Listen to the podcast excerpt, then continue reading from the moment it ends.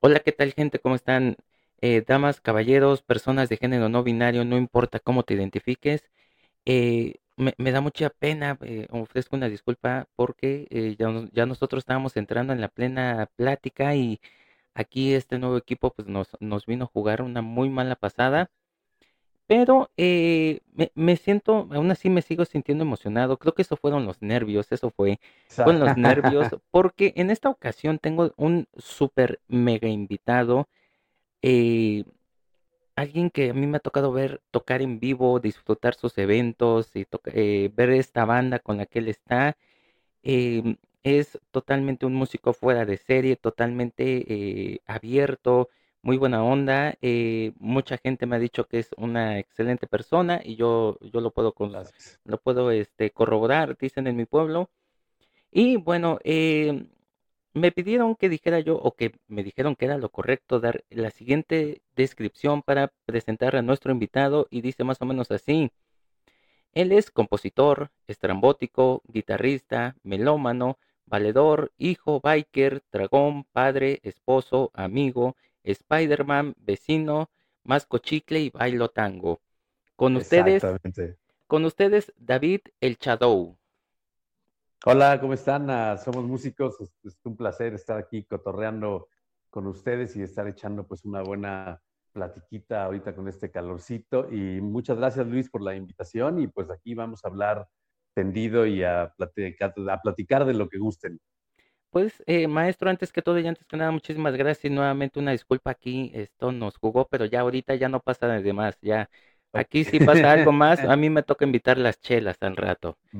Va, me late. Este, pues antes que, antes de empezar con cualquier cosa, saludo a Super Patito, que es la mascota oficial del podcast, Super Patito, hola. que está, anda por aquí, es- estrenando casco además, y todo elegante. No, de lujo. Este, eh, queremos conseguirle, hablando de Spider-Man, queremos conseguirle el de Spider-Man ahí para que ande al acorde, pero pues no nos Ah, dio tiempo. exacto. Eh, maestro, pregunta antes de empezar, ¿Spider-Man de qué era de películas? Eh, ¿Tobey Maguire, Andrew Garfield o el de Tom Holland? Bueno, la verdad me gustan todas, pero más que las películas, lo que primero me influenció fueron las caricaturas. O sea, las sí. películas ya, o sea, la, la verdad es que ya me tocaron estando ya grande, pero las caricaturas, sobre todo la de los setentas, la Uy, de sí. Spider-Man, el hombre araña, Spider-Man, esa, puta, esa fue así, me voló la cabeza y, y después, no sé si, bueno, seguramente no se acuerdan, pero hubo, hubo otra que era eh, Spider-Man y sus sorprendentes amigos, que era con deslizador de plata y estrella de fuego. Me tocó Entonces, verla. bueno, ah, bueno, pues más bien me remonto a eso. Y de las películas, pues como ya era yo tan fan de, de Spider-Man, la verdad es que a mí me gustan todas. O sea, yo la verdad me cuesta trabajo ser crítico. eh, me gustan todas. Creo que sí me gusta más la de la de Tobey Maguire, como que siento que se parece más al, al cómic, ¿no? O sea, me da la impresión que se parece más al cómic, pero, pero la neta es que todas me gustan. Y bueno, las últimas ya con la nueva tecnología y los efectos se ven impresionantes. Entonces, a mí me gustan todas. Y luego la que sacaron, la, la animada, puta, esa me voló la cabeza cañoncísimo. Entonces, me gustan todas. Y de hecho, me gustan también todas las de Marvel. Me gustan más las de Marvel que las de DC, la verdad. También veo las de DC, obviamente, porque soy muy fanático de los, de los superhéroes, te digo, desde los 70 más o menos, los superamigos, obviamente. Luego esta donde salía Hulk, Namor, Iron Man, eh, Capitán América. Este, no me acuerdo cómo se llamaban en conjunto, por la canción esa La... de Capitán Sí, sí, sí, América. sí, sí. No, me no tengo el dato, pero sí me acuerdo de esa, la pasaron en repetición hace no mucho, en el 7. Ah, qué loco. Bueno, de- vengo de toda esa generación, entonces me gustan todos los, los cómics. Entonces, obviamente, me chuto todas las películas. Bueno, que dicen que la última que salió de DC, eh, no me acuerdo cuál es, Shazam, algo así. Eh, esa no estuvo muy padre, pero la de eh, Ant-Man sí está muy cool, la última película que Sí, sí, salió. sí. Pero bueno, Sí, eh, sí.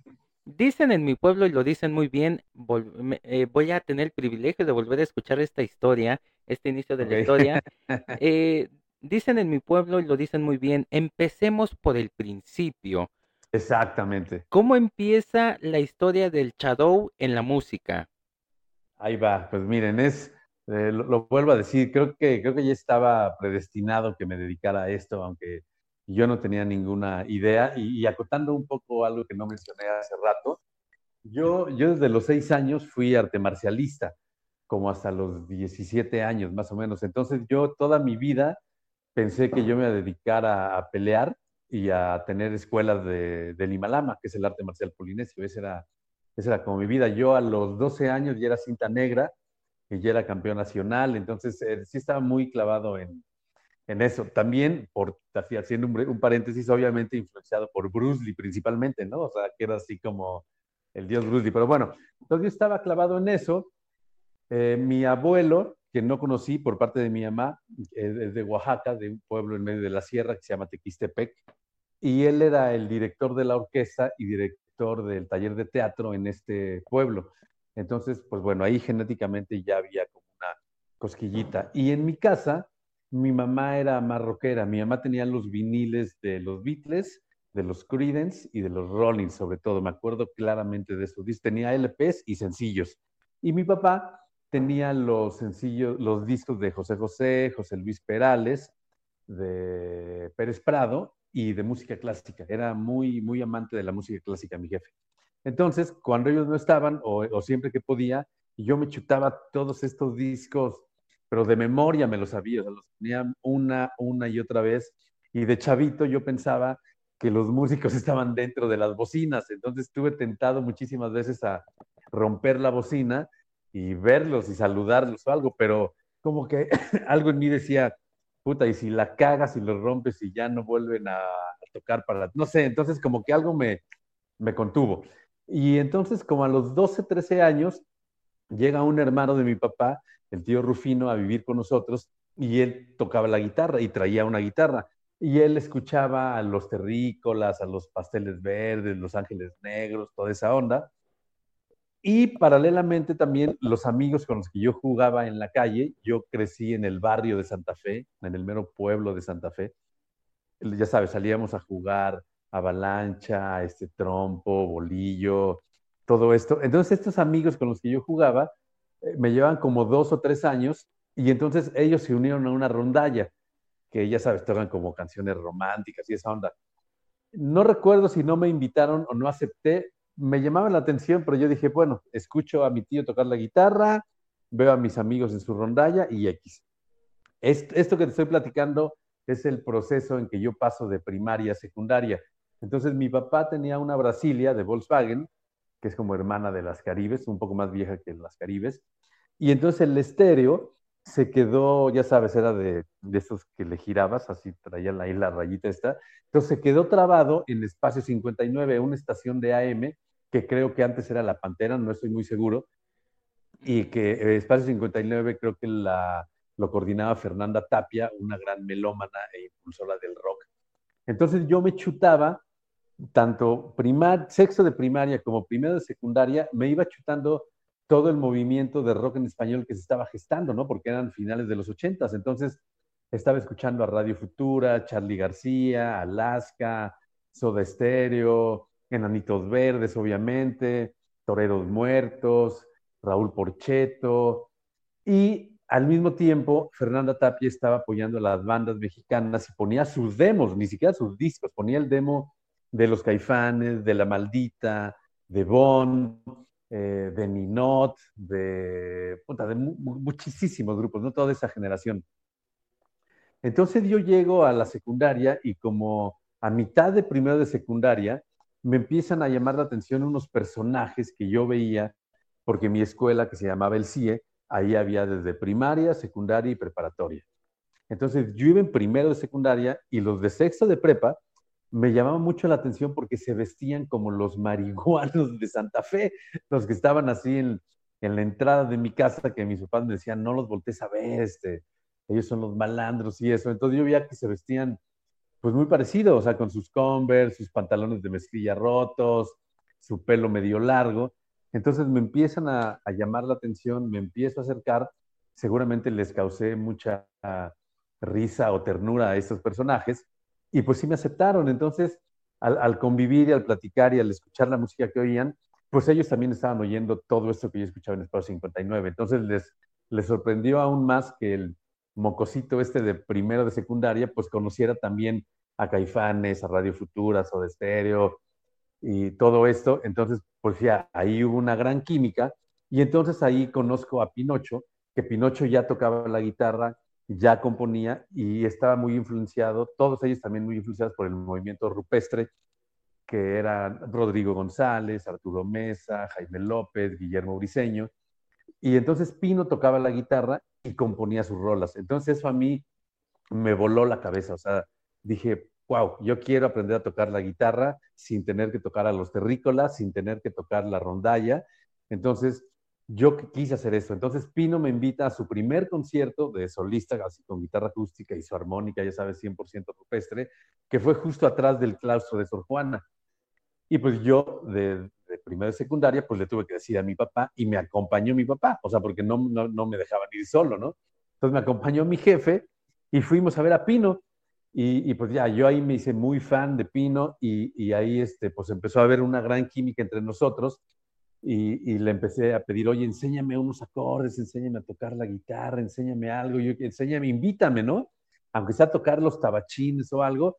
Y sí, obviamente Pino me, me invitó y, me, se portó súper chido conmigo. Entonces lo convencí para que hiciéramos un, una banda, o bueno, o algo juntos. Y hubo un concurso que se llamó Rock en la celda de asfalto que organizaba el Limer.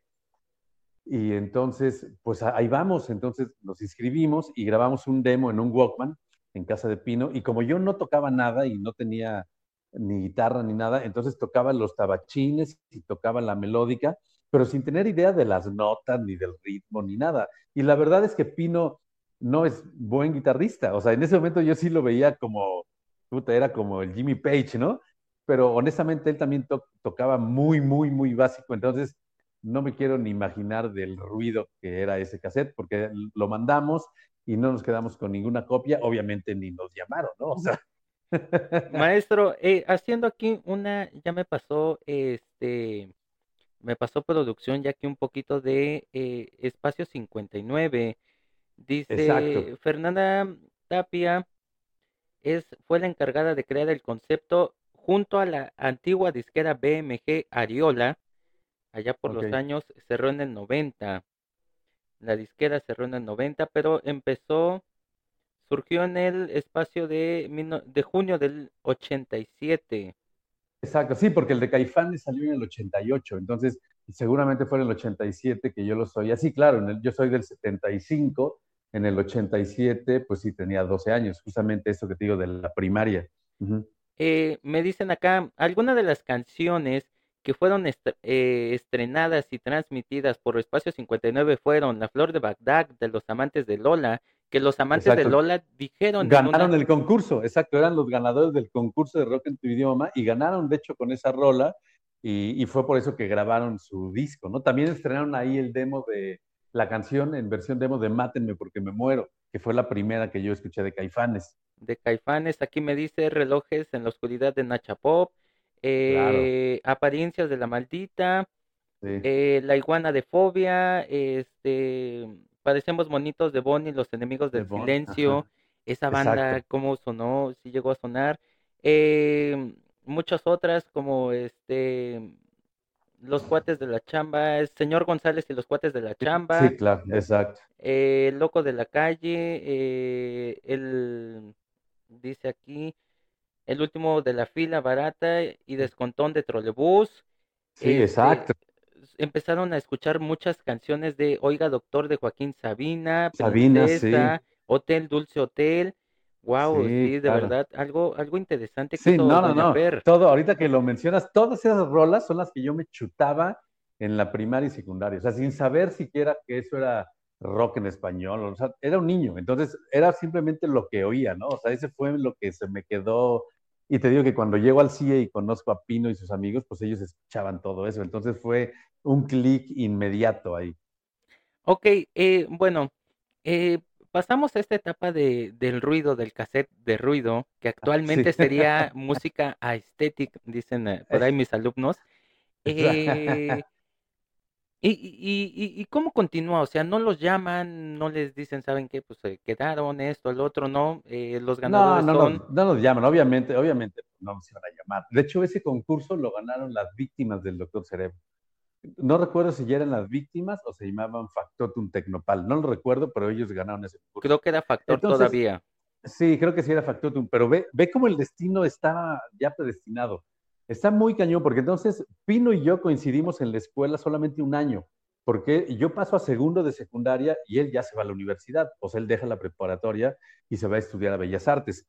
Pero obviamente nos seguíamos viendo, o sea, porque hubo una amistad y un clic como creativo también que, que no sabíamos, no teníamos ni idea en qué iba a parar. Pero ve cómo es el destino.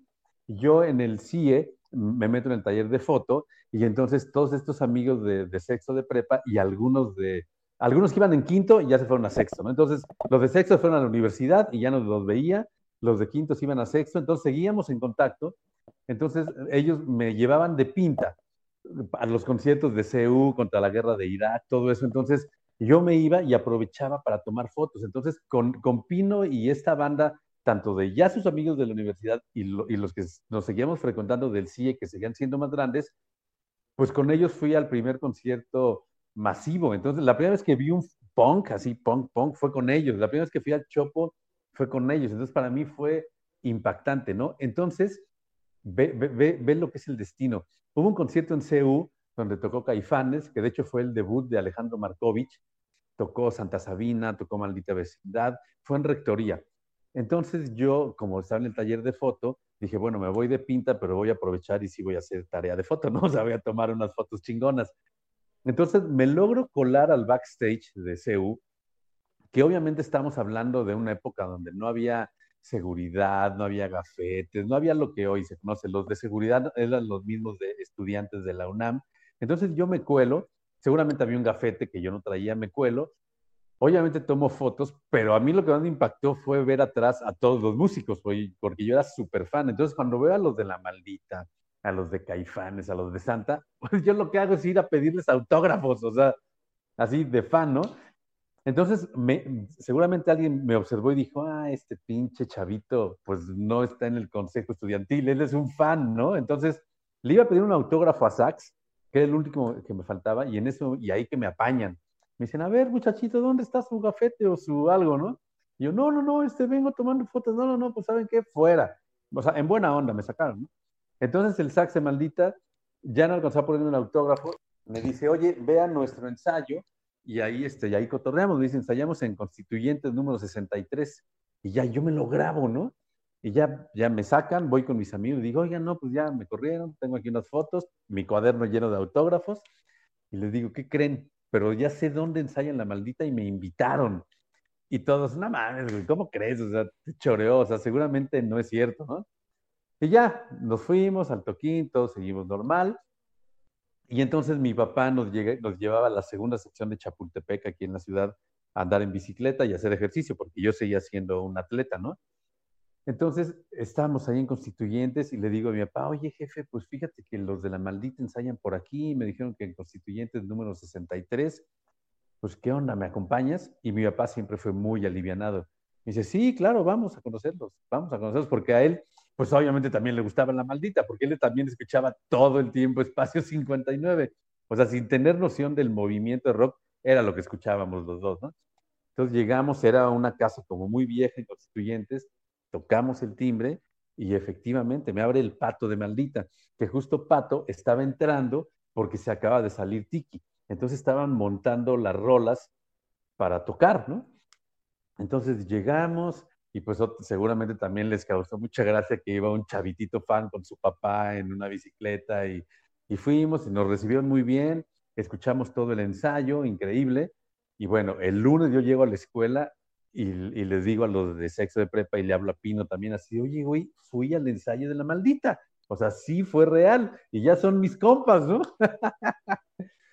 Entonces me dicen, no mames, qué chingón, güey, pues vamos, cabrón. Entonces, pues fuimos, no me acuerdo cuánto tiempo después, a la semana, no sé, porque Pato me dijo, vamos a estar aquí ensayando un chingo, porque tengo que sacar las rolas y luego se iban a ir a Estados Unidos y bla, bla, bla.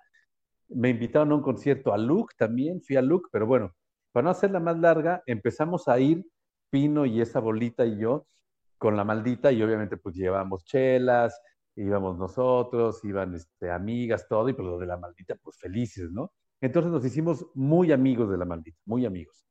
Y entonces uno de estos, tantos estos días, yo voy solo, porque ya yo me sentía como en mi casa con ellos, ¿no? Entonces voy, toco el timbre y no estaba la maldita y salen los del staff.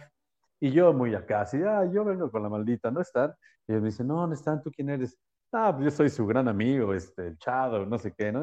Me dice, no, pues fíjate que no están porque se tuvieron una promoción, nosotros somos el staff. Y me abrió Martín y me dice, yo soy hermano del pato. Ah, pues qué chingón, cabrón. Entonces empezamos a platicar, nos hicimos amigos y Martín me dice, yo toco el bajo. Y yo le digo a Martín, oye, pues yo tengo un amigo que toca la guitarra y compone. Y le digo, yo no tengo guitarra, pero ya voy a cumplir 15 y ya me van a comprar una guitarra, hagamos algo.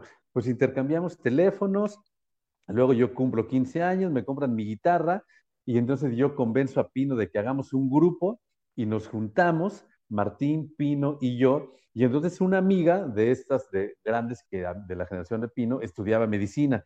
Y ella nos dice, yo tengo un amigo que estudia medicina y toca batería, teclado y bajo. Y nosotros dijimos, chale, no, cabrón, porque la neta nosotros somos muy malos. Y si este güey toca todo, pues no va a querer quedarse con nosotros. Y dijimos, no, sabes que no. Pero como no conseguíamos a un baterista tan malo como nosotros, le dijimos, ¿sabes qué? Pues entonces sí dile a tu amigo que venga. Entonces ya estábamos en casa de Pino, yo ya tenía mi guitarra eléctrica, un Squire japonesa chafisísima, pero bueno, ya era una guitarra, ¿no? Y Martín tenía su bajo, él sí tenía un bajo chido porque Martín era staff de la maldita y pues él ya giraba, o sea, él ya andaba en todo el rock and roll de a de veras, ¿no? Y, Pino tenía una guitarra muy, muy chafa, creo que era Sonatón o no sé qué eléctrica también, bueno, entonces llega Toño, en paz descanse, llega este baterista que estudia medicina y pues saca un pianosaurio, cabrón. Te lo juro que era un pianosaurio. Y una batería horrible y un bajo sin marca, ¿no? Entonces arma su batería, saca el piano y ya nos conectamos, empezamos a, tocar y como a los dos vueltas, no sé qué, le da el tom y el tom se cae. Y en ese momento dijimos, él es el baterista que necesitamos. O sea, esto es lo que necesitamos. Y ahí empezó este grupo que se llamó La Cárcel de la Libertad, que fuimos nosotros cuatro y empezamos a ensayar, eran solo canciones de Pino, y entonces el Imer sacó un concurso que se llamaba, no, era un taller, no creo cómo se llamaba el taller, pero era un taller eh, que de, como para músicos y se dividía en cuatro como en cuatro tomos, algo así. Entonces nosotros fuimos al de expresión corporal, estuvo súper chingón, que lo dio Rafael Catana, y luego fuimos a otro que fue de promoción y lo, y lo dio eh, no, puta, se me fue el nombre ahorita, no lo puedo creer, se me olvidó el nombre, pero ahorita voy a intentar este, acordarme, y esta persona era quien programaba las clínicas del rock, que eran conciertos en, las, en los teatros del IMSS, eh, y, y aparte los anunciaban en los periódicos. Entonces era como muy importante. Entonces fuimos a ese concurso, a ese curso de promoción, perdón, y todas las bandas que estábamos ahí nos dijeron, déjenos sus datos y yo les voy a conseguir una fecha en las clínicas del rock. Y nosotros, a Jorge Pantoja, ya me acordé, era Jorge Pantoja este promotor. Entonces Pino y yo dejamos el teléfono, nuestra banda pues era de puro ruido, ¿no? Y dijimos, nunca nos va a hablar, nunca nos va a hablar. Y como a los tres meses nos dicen, oigan, están programados el 25 de noviembre tocan en el Teatro Isabela Corona, les vamos a mandar unos flyers, se va a empezar a anunciar en todos los periódicos y en la revista Tiempo Libre este, la fecha y todo, y nosotros así de, ¿cómo? ¿Qué vamos a hacer? Pues bueno, nos pusimos a ensayos, ya sabes, diarios, siete horas, ocho horas. Como, pudimos, lo hicimos, montamos 13 canciones, obviamente abarrotamos el teatro de puros amigos y familiares. No nos bajaron porque eran puros amigos y familiares, pero pues nos fue muy bien y la verdad desde ese momento ya no, no, paramos, desde ese momento no dejamos de, de, tocar, bueno, más bien de ensayar, pero este grupo, La Cárcel de la, de la Libertad, tuvo que desintegrarse como a los nueve meses o diez meses, porque éramos especialistas en acabar con fiestas y en correr a la gente. Entonces, una vez llegamos a Tlatelolco, no, perdón, a Plateros, a los edificios de hasta arriba, Llegamos, subimos todo el equipo como siete, ocho pisos sin elevador. La banda estaba emocionadísima esperando porque ya había llegado el grupo. Empezamos a tocar y a la tercera rola no estaba ni el dueño. O sea, se fueron todos a las canchas, así de tan mal que tocábamos. Y así muchas. Y después tocamos en la Casa del Lago, en Chapultepec, un domingo, como a las 4 de la tarde, y ya antes de nosotros estuvo un payaso que se llamaba Chistín, o Chispín, o algo así. Chistín. Entonces, Chistín, entonces en el Cleta, en el foro del Cleta, ¿no? Entonces estaba el payaso, el foro lleno, niños arriba de los árboles, todo atrasado, y luego seguíamos nosotros, emocionadísimos. Dijimos, ahora sí va a haber un chingo de gente que nos va a ver. Pues igual, empezamos, tercera, cuarta rola, no había nadie. Entonces, en ese momento dijimos, puta madre, creo que algo no está funcionando. Y bueno, la verdad es que no sabíamos nada de música, nadie sabía nada de música. Era, o sea, lo que teníamos era simplemente ganas. O sea, era ganas y, ya, o sea, yo, yo tenía, había, me había comprado un guitarra fácil, pero no entendía nada, o sea, y Pino se sabía tres acordes y aparte Pino es arrítmico, entonces todos lo seguíamos y con su dislexia, entonces no había manera ni de seguir el tiempo ni nada, yo no podía ni poner una cejilla, entonces algunas canciones que necesitaban cejilla, pues yo me iba a las claves o a los tabachines, o sea, entonces después de eso decidimos parar el grupo y dijimos, no, ¿saben qué? La neta no. Ah, ni afinábamos los instrumentos aparte. Ni los, o sea, nada, o sea, nada, nada. Todo eran puras ganas, lo que había eran ganas. Entonces, pues decidimos meternos a estudiar un poco de música. yo me metí a clases particulares ahí en el centro, ahí en la calle de Bolívar. Había así letreritos de clases de guitarra y todo eso, ¿no? Y eh, el, eh, Martín Montes se fue con Aldo de la Maldita, que le clases, este Toño también con un particular y eso. Y pues paramos así casi un año y ya cuando ya yo podía poner una cejilla y ya sabíamos que teníamos que afinar los instrumentos y todo eso, pues fue que nos juntamos y ya con el nombre de los estrambóticos y empezamos a hacer nuevo material y pues ya no se oía tan mal, la neta. Ok, es interesante porque em, mucha gente dice, ok, tengo las ganas, pero no tengo tal vez el talento. No, bueno, adiós, chao y nos vemos en otra vida. Y ustedes en lugar de hacer eso dijeron, ok, pues vamos a, buscar cómo hacerle, o sea, para, para sacar adelante eh, eh, estas ganas que tenemos, porque sí, a veces las ganas es lo principal, pero pues también a veces el talento o, un ah. poquito del conocimiento nos ayuda. Sí, claro, era básico. Luego es que aquí, pues la verdad, no, no, no tuvimos nadie que nos orientara y a la vez no sabíamos a quién preguntarle. O sea, estábamos pues, muy inocentes o muy güeyes, o una mezcla de las dos, este, pero las ganas no para. Lo que sí siempre tuvimos claro, por ejemplo, eh, aún sin afinar las guitarras y todo, sí, sí, sí, sí teníamos muy claro que estábamos haciendo nuestras canciones.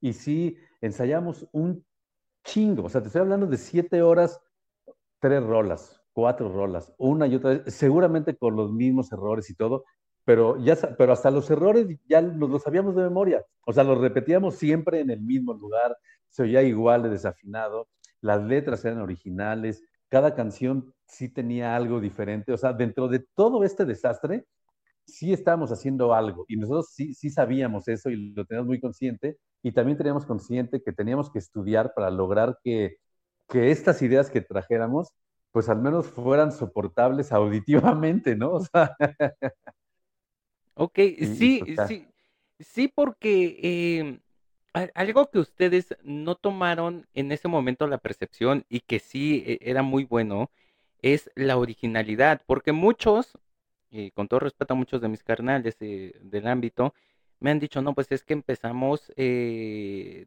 cobereando, ¿no? Sacamos tal, tal, tal y tocamos de tal aquí me tocó una historia de que no, pues nosotros tuvimos que empezar a hacer cosas nuevas porque fuimos a varios eventos y ya estaba la banda con la que nosotros tocamos varios covers, entonces nos los quitaban y teníamos que improvisar. Híjole, sí. Y, y, y bueno, es, es, algo que nos ha pasado, creo, a todos, ¿no? En algún momento, pero en esta ocasión, eh, no, vamos a empezar desde cero, vamos a hacer sí, cosas porque no podíamos, la verdad que no podíamos, o sea, sí, o sea, la verdad es que no estábamos conscientes de, de, qué tan malos éramos. O sea, sí sabíamos que éramos malos porque no podíamos sacar un cover, pero estábamos muy, muy mal. Entonces, eso estuvo muy cagado porque la neta es que nunca tocamos covers. O sea, nunca, nunca, nunca tocamos covers. Primero, te digo, porque no teníamos esa capacidad. O sea, la verdad, no, no éramos capaces de reproducir nada.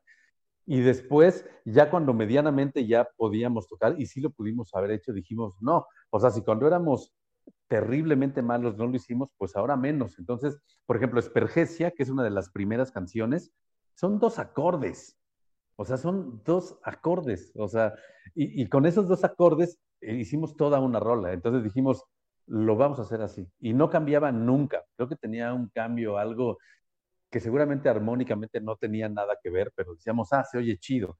Entonces preferimos hacer una canción con dos acordes o uno, ¿no? Camino a ninguna parte, todo el tiempo son tres acordes también, ¿no? Y nada más lo que cambia es la manera de cómo los arreglas, ¿no? Y la intención.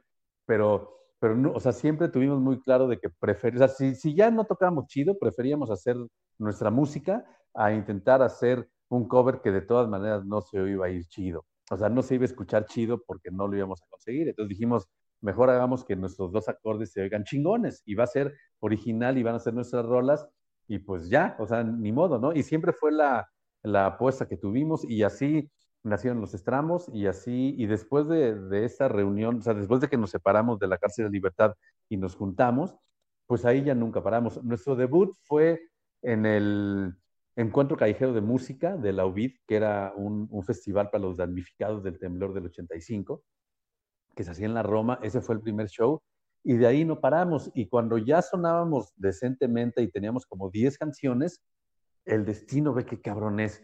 O sea, si no fuera obviamente por la relación de la maldita, quizá nunca lo hubiéramos hecho o nos hubiéramos tardado 20 años, porque la verdad, o sea, fue de mucha suerte. Había muchas bandas que tocaban mejor, los de abajo, Ergo Zoom, este, bueno, Tijuana no ya eran consolidados, pero de los que me acuerdo, los de abajo y Ergo Zoom ellos tocaban muy bien, los de abajo venían de la Nacional de Música, o sea, para nosotros ellos eran unos musicazos realmente, ¿no?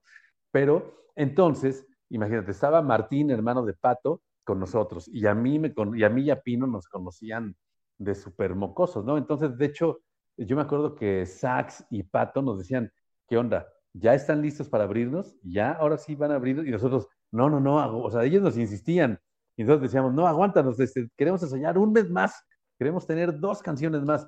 Entonces, eh, eh, la verdad es que las primeras fechas importantes fueron con la maldita. O sea, por ellos entramos a Luke, por ellos entramos a Rocotitlán. Ellos nos salvaron, Saúl de Caifanes, Sax y Pato, nos salvaron en Rocotitlán de que nos quitaran los instrumentos porque teníamos que vender boletos y como no vendimos boletos porque ya nuestros amigos y familiares estaban cansados de ir a vernos tocar, los de Rocco nos dijeron, ah, pues entonces les vamos a quitar los instrumentos. Esto fue un miércoles, que no va nadie.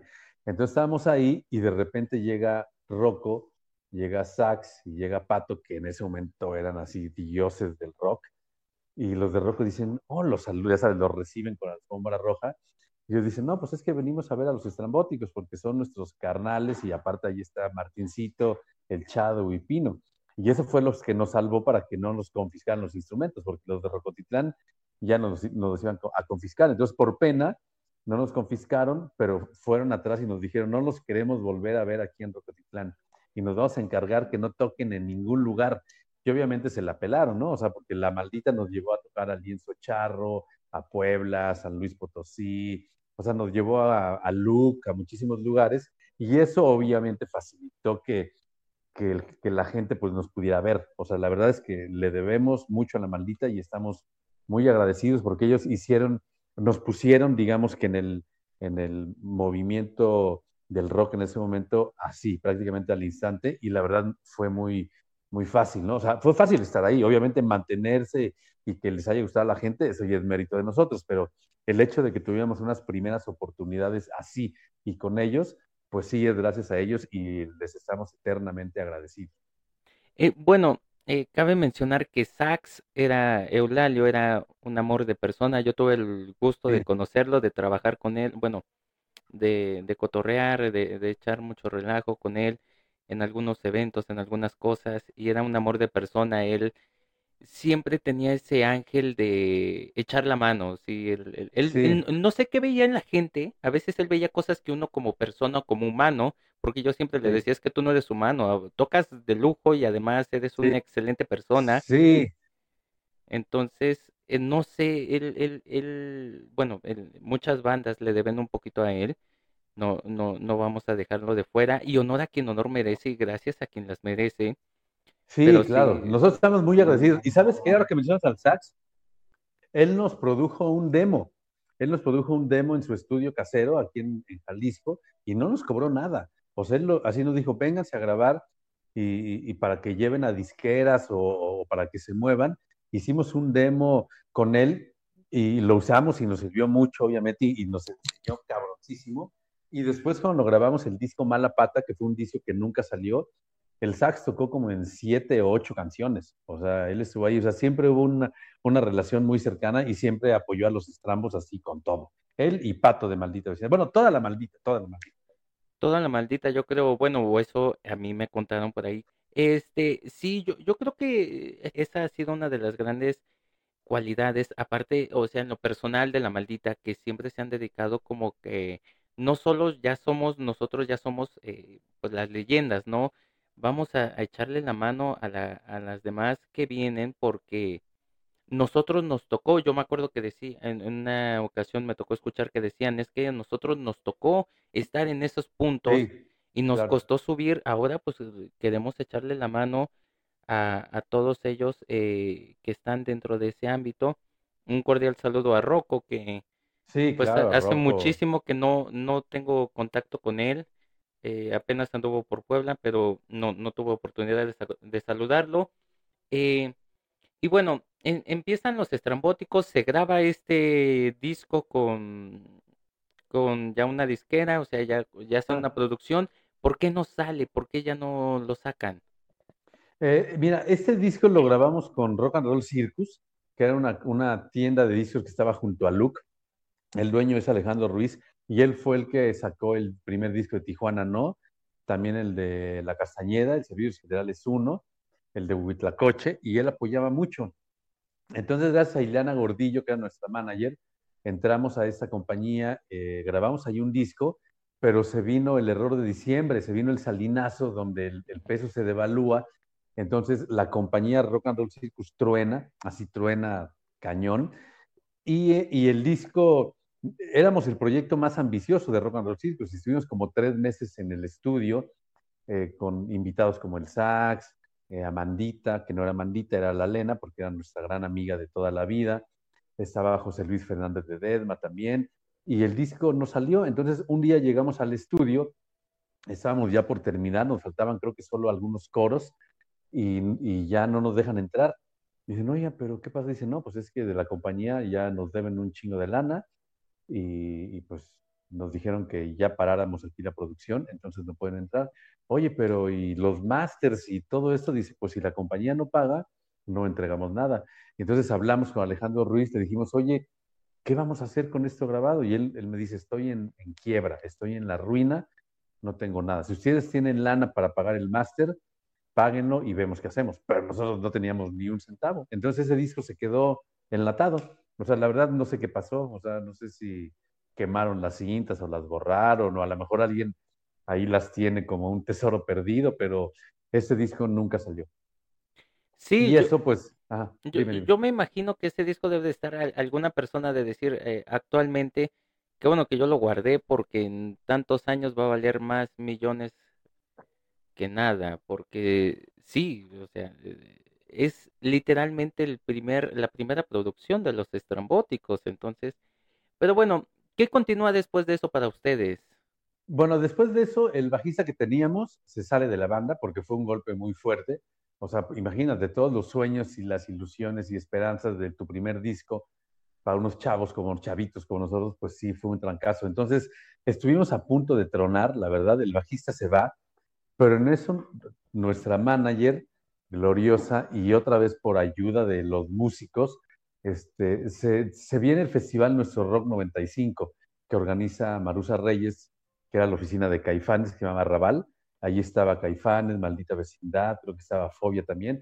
Entonces organizan este primer masivo en el Palacio de los Deportes, donde menciono otra vez Caifanes, Maldita Vecindad, Fobia, La Lupita, eh, Tex Tex, Víctimas del Doctor Cerebro, y entonces eh, se supone que Saúl quería a una banda del underground, eh, o sea, como que fue a la oficina y dijo, oigan, quiero una banda que no tenga disco y que represente el movimiento underground. Entonces, nuestra manager Iliana Gordillo trabajaba en esa oficina y entonces, eh, tanto por parte de Maldita como de Iliana, dicen, oye, pues los estrambóticos, sea, ellos son los, los indicados, ¿no? Entonces nos invitan a este festival y este festival es el que nos salva.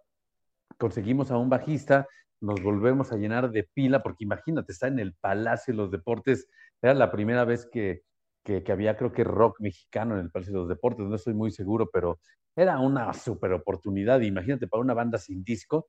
Entonces nos invitan a, abrir la primera fecha y nos fue tan bien que luego abrimos la segunda también, porque ya, ya éramos conocidos en el movimiento underground, porque habíamos sido Grupo Revelación en la revista Banda Rockera, ganamos el premio también de Grupo Revelación de la revista Nuestro Rock. Ahí fue muy cagado porque los premios los entregaron en Rocotitlán y nosotros estábamos vetados en Rocotitlán. Entonces no nos dejaron tocar. Nada más nos dijeron, pasen a recoger su premio y se me larga, ¿no?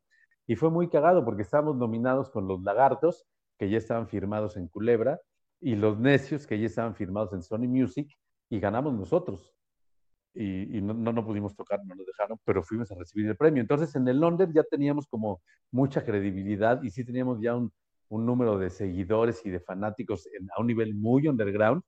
Entonces la verdad es que en el Palacio nos fue cabrón, con todo y que estaba pues como a la mitad, ¿no? O sea, porque abrimos obviamente como a las 4 de la tarde, pero para nosotros fue increíble, ¿no? Y, y es un show que nunca voy a olvidar, la sensación de estar abajo y se prende, se apagan las luces y el rugir de la gente y salir a tocar, bueno, para nosotros fue una locura, ¿no? Y eso pues nos dio mucha promoción porque lo anunciaban en la tele, en Canal 5, en el 7, así, y salía nuestro logo y tuvimos entrevistas y entrevistas para MTV y todo eso. Entonces, para una banda como, nosotros, sin disco y del underground, pues fue obviamente una inyección de, de promoción de, y de energía para continuar. Y gracias a eso, fue que conocimos a Robbie Lear y a Marcelo Lara, que estaban en Sony Music, eh, nos invitaron y les gustó mucho la banda y nos dijeron, pero ¿saben qué? Aguanten porque creo que Sony va a acabar con el sello El Mazo, nos iban a firmar para el sello El Mazo, donde estaba la dosis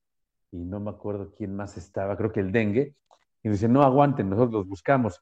Y una vez tocamos en La Viuda con Resorte y con La Secta, nos fueron a ver otra vez ahí y bajando del escenario, así como en las pelis, nos dicen, oigan, nos vemos la próxima semana para firmar un contrato. Los queremos en, Polygram porque iban a ser el sello manicomio.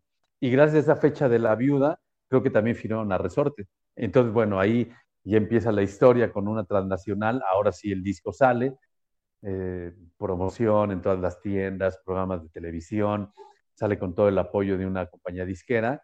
El disco Piel de Banqueta, que es el primer disco de los estrambóticos. Ok, sí, eh, básicamente yo creo que eh, esta idea de que tenemos las ganas y queremos eh, eh, hacer algo fue lo que les dio ese toque de suerte, podemos llamarlo así, ese, esa hada madrina, o no sé cómo le podemos decir, a, la vida que les fue acomodando las cosas de frente hasta que, porque cualquier persona pudo haber sido, no sabes qué, este, te vamos a firmar y aunque yo sepa que va a valer eh, la compañía eh, o es la marca o ese sello, este, yo ya te firmé, ¿no? Ya lo que pase ahí, yo ya te, te tapo. Eh, aquí tuvimos una persona que ya nos contó una, una historia parecida, que está firmada con, está firmado con una disquera y es, tiene un año y no lo han llamado, entonces Chale, sí, está cabrón. Es, complicadísimo, ¿no? Y viene de tocar con una super artista, o sea, Ahí luego nos echamos el, chisme aparte. Este, y, y, y no, o sea, les dijeron, o sea, fueron sinceros, ahí cuando todavía creo que valía la palabra de que, ok, o sea, te voy a, te queremos, pero aguántanos, deja que se resuelva esto y ya. Y todavía pues se cae el golpe de suerte con eh, este chico, con esta persona, y luego empieza ahí, sale el primer disco, la promoción, y David, ¿cómo se sentía? O sea, en ese momento el Shadow, ¿cómo se sentía conociendo ya todo este mundo ya más puestos? O sea, si ya gracias a la maldita o gracias y gracias a su música ya estaban en el mapa, en el panorama. ¿Cómo, se, ¿Cómo se sentía ya ahora, ya haciendo entrevistas para NTV, donde sonando en estaciones que alguna vez llegó a escuchar y e, en, en todo eso? ¿Cómo se sentía? No, pues o sea, te sientes, no te la crees, la verdad es que es un sueño, o sea, pues es un sueño, nunca, nunca lo esperas. Eh, honestamente, cuando empezábamos decíamos, bueno, queremos este, tocar en el look para poder entrar gratis, para que nos paguen con caguamas o para pasarla bien, o sea, era solo eso. Y, bueno, el primer disco, el contrato, el, ese de con Universal, con Polygram, perdón, la verdad es que ni lo leímos. Fue un gran error porque obviamente nos ensartaron terrible, ¿no? Pero bueno, en ese momento no nos importaba. Eh, firmamos por tres discos, salió el piel de banqueta, nos fue muy bien. Después eh, viene, el objeto extraviado, que fue un disco que nos costó mucho trabajo, la verdad, porque el, toda la promoción y todo lo que pasó con el primer disco, pues sí nos voló la cabeza, ¿no? O sea, porque estábamos en giras promocionales donde la compañía pagaba todo, todo cinco estrellas, todo de lujo, todo muy cañón. La verdad es que sí perdimos el piso un poco, pero no tanto de, de, mamones, o sea, más bien perdimos el piso y nos fuimos al rock and roll, al rock and roll de, pues, de excesos, ¿no? Al rock and roll de mucho reventón. Entonces, cuando teníamos que hacer el segundo disco, la compañía nos presiona, oigan, ya tienen que grabar un disco. Nosotros no teníamos ni una canción, o sea, dos rolas, mucho, tres rolas, ¿no? Nos presionaban y nosotros andábamos en el reventón y en el exceso total, así, pero muy, muy fuerte, ¿no? Así duro, duro y a la cabeza, ¿no? Entonces, fue un disco que costó mucho trabajo. Fue a vernos Diego Herrera para producirnos el disco y obviamente nos vio y nos escuchó y dijo, no, estos güeyes están en otra onda, o sea, estábamos muy dispersos, o sea, no estábamos concentrados nada y teníamos solo pedacitos de rolas. La compañía nos jaló la oreja cañón, nos aplicamos y como a los cuatro meses, cinco meses fue Markovich, Alejandro Markovich, él acaba de, acaba de pasar todo el truene de Caifanes, bueno, tenía unos años, como tres, cuatro, no sé, pero él mediáticamente estaba como en el hoyo, bueno, como escondido más bien. Entonces, él, digamos que nosotros éramos como su oportunidad de salir y dar la cara, ¿no? Entonces, él vio algo en nosotros, así no sé qué vio, y se anima a producir el objeto extraviado, que para mí es un gran disco, tiene una gran producción y sobre todo, a mí en lo personal sí me cambió la forma de, ver la música, de, ver la guitarra y la forma de, saber y, analizar cómo se hace un disco, ¿no? O sea, el trabajar con Markovich fue como una masterclass de tres meses, cuatro meses, que hasta la fecha siguen siendo mucho mis, mis bases para mi manera de, de, arreglar mis canciones, de, componer, de, ver cómo voy a meter cosas de la guitarra en una canción, mucho se lo debo a, la producción de Alejandro Markovich, que no fue una clase tal cual, pero de solo verlo y de ver cómo hacíamos, y obviamente sí me dio muchísimos tips y, un par de clases con él que sí cambiaron mi, forma drásticamente de, de, tocar la guitarra, de abordar mi instrumento, eh, de sacarle el sonido a un amplificador, a las pastillas, a todo eso. Eh, y ese disco para mí sí fue un gran aprendizaje, el objeto extraviado. Sí, no, y Markovich fue un, excelente eh, guitarrista, ¿no? Sobre todas las cosas. músico argentino, si no me equivoco, estoy por ahí mal. Sí, sí, creo que su hermano es el director de cine. Es un cineasta, sí, exacto, Carlos Markovich, sí. Este, y, totalmente sí, yo nunca supe bien qué pasó por ahí con lo de Caifanes, no, no, nunca me enteré, nunca me quise meter mucho a la idea, eh, pero eh, es, es, es a lo que yo sigo insistiendo, a veces los golpes de suerte llegan sin esperarlo, ¿no? Y uno, y de uno depende, y voy a todo esto con este punto, de uno depende si los toma uno y los aprovecha uno. Porque, eh, como, como lo dice eh, Shadow, no fue una masterclass, pero sí fue estar viendo, oye, eh, ayúdame a hacer esto y fíjate, esto lo estoy haciendo así, o a veces así son comentarios que se hacen en producciones, en todo esto. Y, y uno, de uno depende si lo aprovecha uno, si se aplica uno para ver y aprender, o simplemente se queda uno dormido en los laureles y todo esto. Sí, y ¿sabes qué tiene mucho que ver? Por ejemplo, el primer disco que produjo Bon, la verdad fue una producción que no disfrutamos. Es un disco que técnicamente no nos gusta, no nos gusta nada. La verdad es que creemos que, que, no le pusieron nada de ganitas a la producción, o sea, lo, hicieron así como para salir del paso. Por eso no pudimos aprender nada, o sea, porque no nos dejaron ni disfrutarlo, ni pudimos estar juntos de repente decían, a ver, cuando grabe el baterista solo queremos que esté el baterista. No queremos ver a nadie más. Y cuando esté el bajista, nada más el bajista. Entonces yo grabé solo, todos grabamos solos.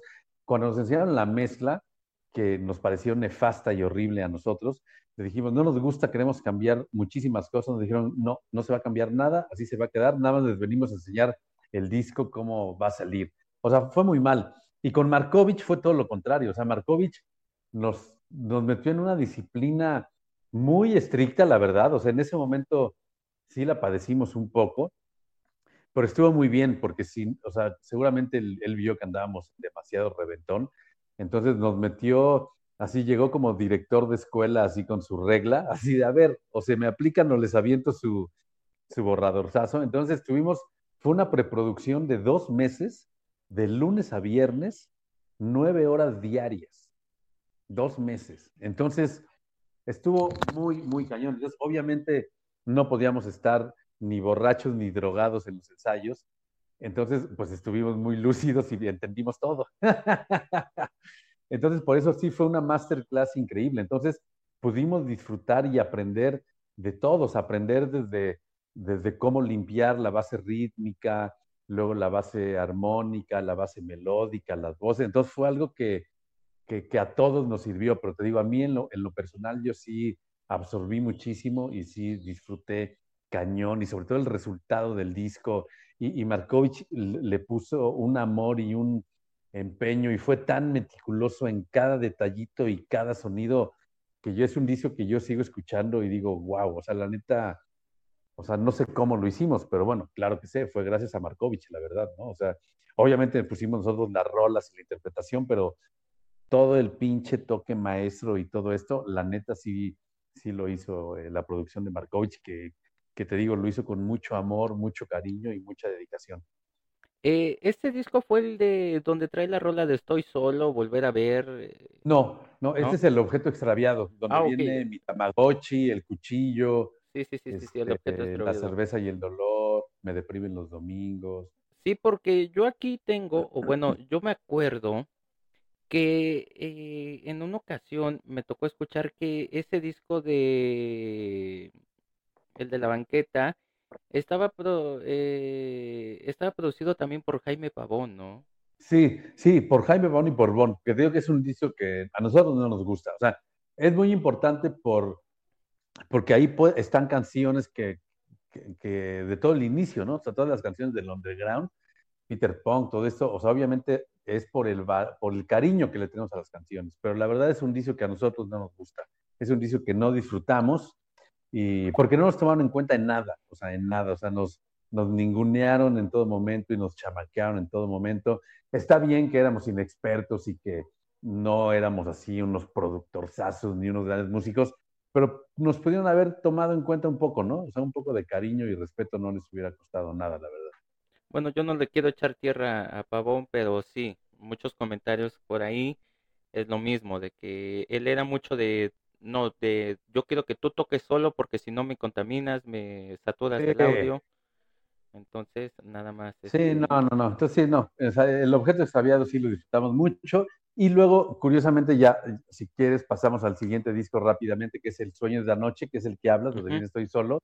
Ahí pasa algo muy cagado, porque entonces nuestro baterista, en paz descanse, se tiene que dejar la banda también por por problemas de, excesos, o sea, de que no, no, pudimos controlar algunas cosas, deja la banda y entra Patricio Iglesias, que es baterista de Santa Sabina, que éramos súper fanáticos, era, un, era el nuestro baterista favorito. Entonces entra con nosotros y wow, para nosotros es un shock, es así otra vez así como de, puta, ahora la vida me está premiando y estoy en el ensayo y tengo al lado a Patricio Iglesias, ¿no? Que nosotros lo veíamos tocar con Santa Sabina y para los que no ubican al pato, es un animal tocando y verlo tocar te hipnotiza. O sea, no hay un baterista que toque como él. O sea, tiene un toque único, ¿no? Entonces, entra la banda, montamos un disco, hacemos un demo, se lo llevamos a la compañía y el día que se lo llevamos a la compañía nos dan carta de retiro.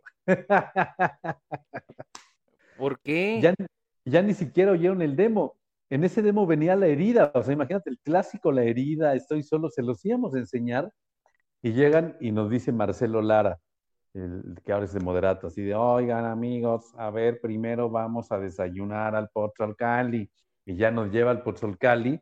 Nosotros ya queríamos que escuchar el demo, ¿no? Y nos dice, ¿qué creen? Que por la piratería, estaba el pedo de la piratería, pues vamos a tener que recortar talento y vamos a tener que cortar a cuatro bandas. Y dentro de esas primeras cuatro bandas están ustedes. Okay. Ya ni, ni siquiera oyeron el demo ni siquiera oyen el, demo. Entonces, pues ya, fue un golpe más. Así como hemos tenido suerte, también hemos tenido nuestros, nuestros rectos y uppercuts este, y, ganchos al hígado ahí, este, obviamente, ¿no?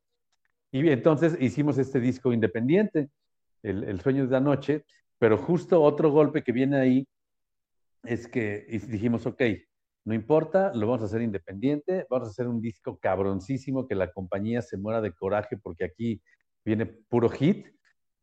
Y un día antes de entrar al estudio de grabación, Patricio Iglesias desaparece del grupo. Desaparece porque tiene una recaída también y no lo volvimos a ver. Entonces el estudio estaba todo hecho, ya teníamos la fecha pactada, obviamente cancelamos el estudio y entonces este disco lo hicimos en, en la casa de Pino, que era como la oficinita, ahí en la Nápoles, en Arizona 96. Entonces dijimos, bueno, aprovechemos que no tenemos baterista porque no tenemos un estudio y entonces todas las baterías de ese disco las programamos con un teclado Casio, así lo programamos y así sale este disco y este disco se convirtió en el disco que mejores críticas ha tenido, ¿no? Y el que hasta ese momento fue, el que disco que más había vendido, de hecho vendió más que los de la compañía disquera. Sí, eh, desafortunadamente para la gente del ámbito, eh, o, o del medio, la piratería en ese momento llegó a jugar muy chueco, pero es que también era la parte en la que los discos eran excesivamente caros, el material o el, la, eh, el objeto para reproducirlo también era muy caro, entonces era un pleitazo por ahí, o adquirías uno o adquirías el otro. Pero, maestro, hay un punto que a mí me gustaría, porque retomando que apenas estuvieron en el Vive, Ajá. ¿Cómo se siente estar ya en esos super escenarios? O sea, ya habían estado con Saúl, ya habían estado en, en, la arena, pero ¿cómo se siente ya estar en unos de esos ambientes que son más asequibles para mucha banda? ¿Cómo, se, cómo lo vive David desde su punto de vista, eh, viendo cómo la gente, más de 10 mil personas corean las rolas, las bailan, las cantan, las eh, disfrutan? ¿Cómo lo vive David? Pues mira, el Vive, o sea, los Vives está, está chido, ¿no? Pero a nosotros nos tocó vivirlo antes, digo, sin demeritar el Vive, pero, sí quiero darle muchísima importancia a los conciertos de CU. Estos masivos de CU, la verdad es, ahí, ahí sí se, se sentía este poder. No, no, quiero que me malinterpreten, el, el Vive Latino y esos festivales son increíbles y es como una feria y es un aparador muy importante, que obviamente es imponente. Acabamos de estar en el Vive y dimos uno de los mejores shows y la gente es increíble, pero lo que pasaba en CEU era una magia muy diferente. Era, era, era algo, porque aparte era con una causa, era, era para apoyar al ZLN, todos los músicos organizados, la gente pagaba solamente un kilo de arroz y, y 10 pesos, me parece, algo así entonces, y también te estoy hablando de conciertos para 30 mil personas. Llenamos el, el, estadio de prácticas muchas veces, los estacionamientos de CU, el estadio de béisbol. Entonces, si eran 10 mil, 15 mil personas, y estos conciertos sí, sí, sí los tengo muy en la memoria porque era muy impactante por la convicción. O sea, por, por, porque no solo era una convicción de los músicos, sino una convicción de la gente. Y juntos hacíamos algo sin precedentes, sin policías, sin que se vendiera alcohol, la seguridad éramos nosotros, o sea, eso me parece mucho más importante. El Vive está increíble, pero la verdad es que el Vive no sería posible sin todo lo que pasó en esos conciertos de CEU. Y, bueno, también recordemos que el Vive Latino pues es como una franquicia, o sea, es un, es un festival que ya está hecho, que tiene un costo, que tiene patrocinadores. O sea, ese es muy diferente. Te digo, no, no le quito ningún mérito, también me parece muy bien que ahora eh, el rock haya crecido de esta forma, ¿no? O sea, que ahora ya pagas con tarjeta y, y, ahora tienes un, un, pago electrónico y todo. Y, y bueno, es, es, parte del crecimiento, ¿no? Me puede gustar o no, pero hay que aceptarlo, hay que vivirlo y ahora las nuevas generaciones es la, es la forma que tienen de ir a los conciertos. Entonces, pues obviamente ahí estamos, ¿no? Pero sí, estos conciertos de CEU me volaban la cabeza. A, a eso iba yo porque aquí tuve eh, a, Paquito Barajas y pláticas con Chenka, con Enzo, eh, muchos miembros de Panteón me contaban eso, o sea, lo de el, eh, yo quería yo hacer la comparación de cómo era el Vive a- al lado de los de CU, porque obviamente los estrambóticos creo que eh, si no estuvieron eh, como tal en muchos, sí estuvieron como músicos, sí estuvieron muchas veces como pre- observadores, ¿no? Entonces, Sí, eh, ver estos dos puntos de vista, pero sí totalmente muchos conciertos, el Pal Norte, el Comuna, el, este, el Katrina, los que tú me digas, nacieron gracias a esta idea de todo lo que se, todo lo que se hacía en CU exacto. y, y en CU que todo era más relajado, que era, todo era muy controlado, porque actualmente, así sean los super magnos eventos y sean con trescientas mil personas de seguridad, siga siendo, siga habiendo destrozos, siga habiendo Sí, tantísima cosas, mucha banda está loca. Y, y en estas épocas a mí me cuentan, porque bueno, no, no, no, sí soy un dinosaurio, pero no tan tanto, este, sí me cuentan que todo era muy light, o sea que lo máximo es que olía pues ya por allá pachulia y ya sabes exacto. que por allá ya andaba la bacha rolando, este, pero pues no pasaba de más y, y luego llega uno a estos eventos en los que yo, yo quiero decir eh, totalmente excelente la vestimenta de los estrambóticos en el Vive, Ah, totalmente una cosa impresionante. Yo creo que la banda no se lo esperaba Ajá, como tal, o sea, la banda eh, eh, estaba muy como inerte en que, que, que iban a presentar, totalmente algo loco. Este, el- pero sí, eh, yo creo que muchas veces la revolución no le hace mucha justicia eh, en la historia a muchos eventos que sucedieron hace años. exacto. Y como usted dice, y como dice David, em, era con una causa muy justa, o sea, era apoyar el, e- este ejército zapatista que estaba Sí, luchando por una causa muy, muy claro. certera y con muy, muy buen objetivo. Sí. Eh, ¿qué sigue para David? ¿Qué sigue para los estrambóticos?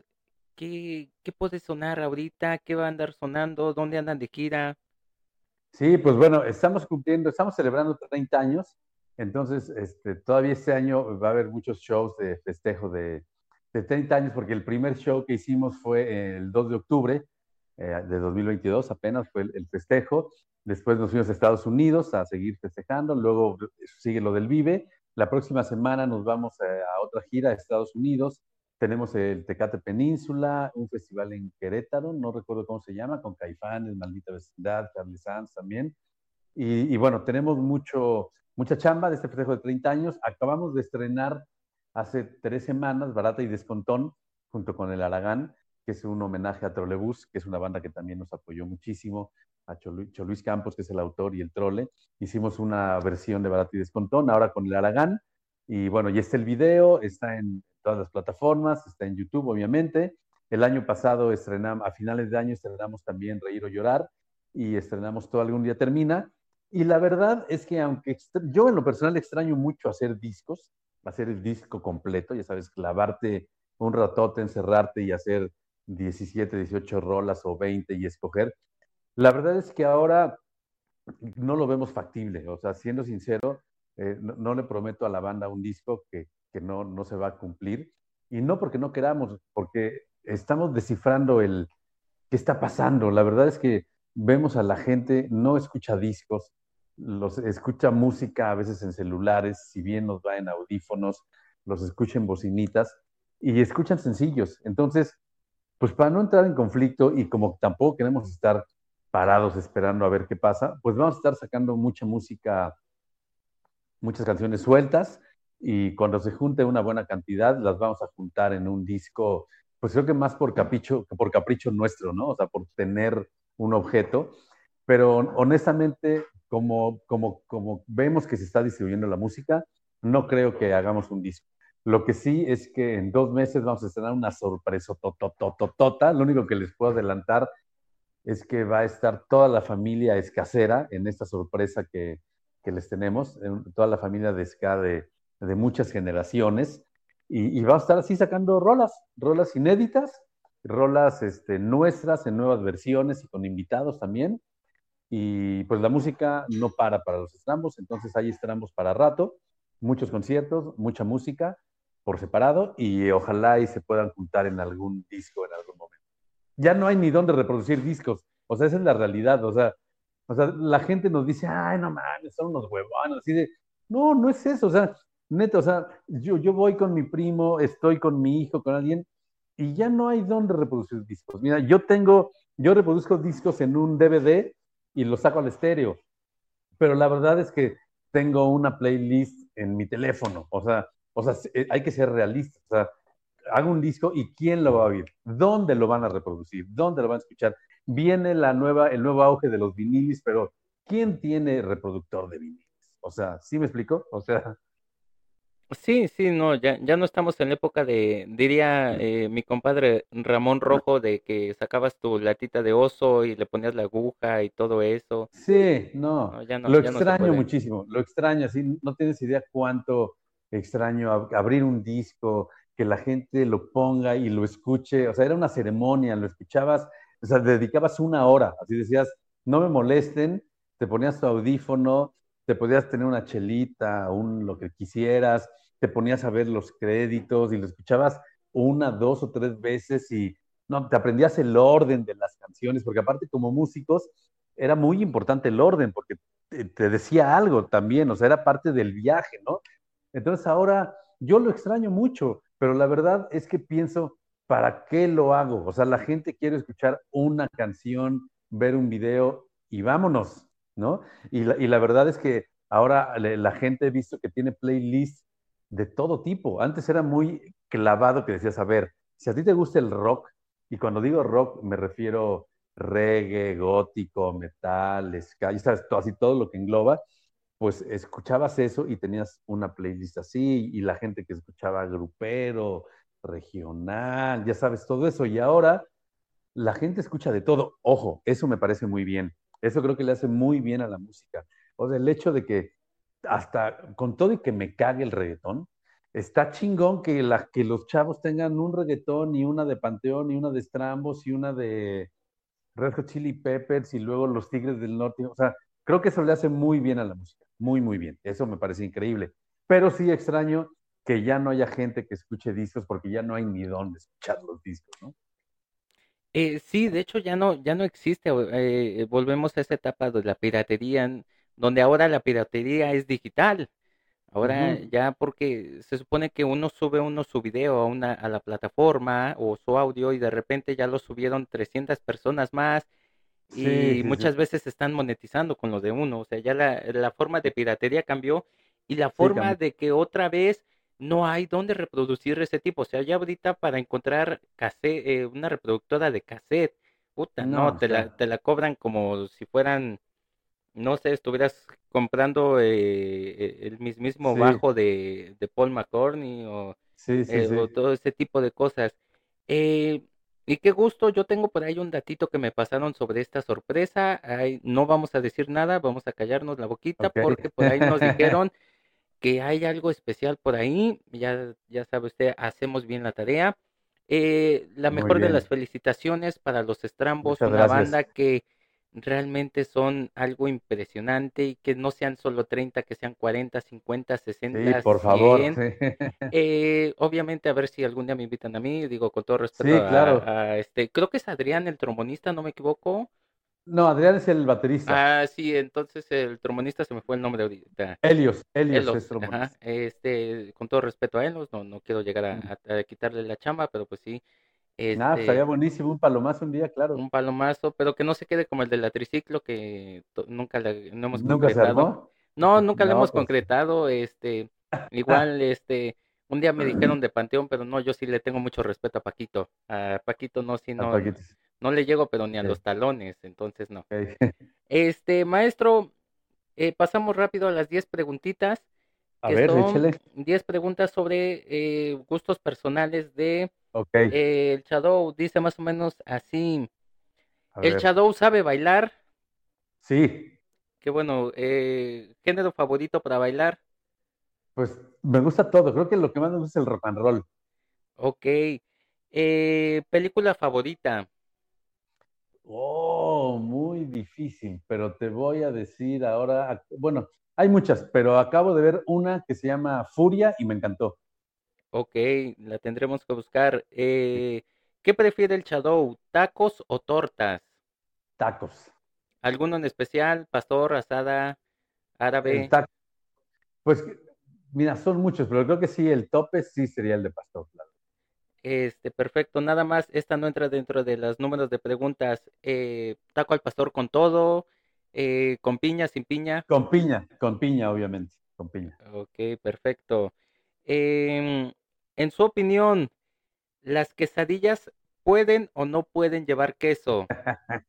claro que pueden, pero como buen chilango, el queso es aparte. Es decir, si pides una de quesadilla de tinga, por ejemplo, la puedes pedir con el plus de que lleve queso.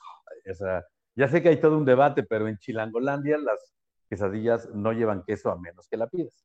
El queso cuesta tres pesos, si lo Tres pesos más, exacto. Exactamente, muy bien. Eh, ¿Deporte favorito de El Shadow? El Himalama, artes marciales. Ok, perfecto. Eh, ¿Día favorito de la semana?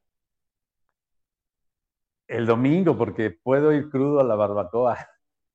Bendita barbacoa, bendita, bendita sea. Cordero de Dios, exacto.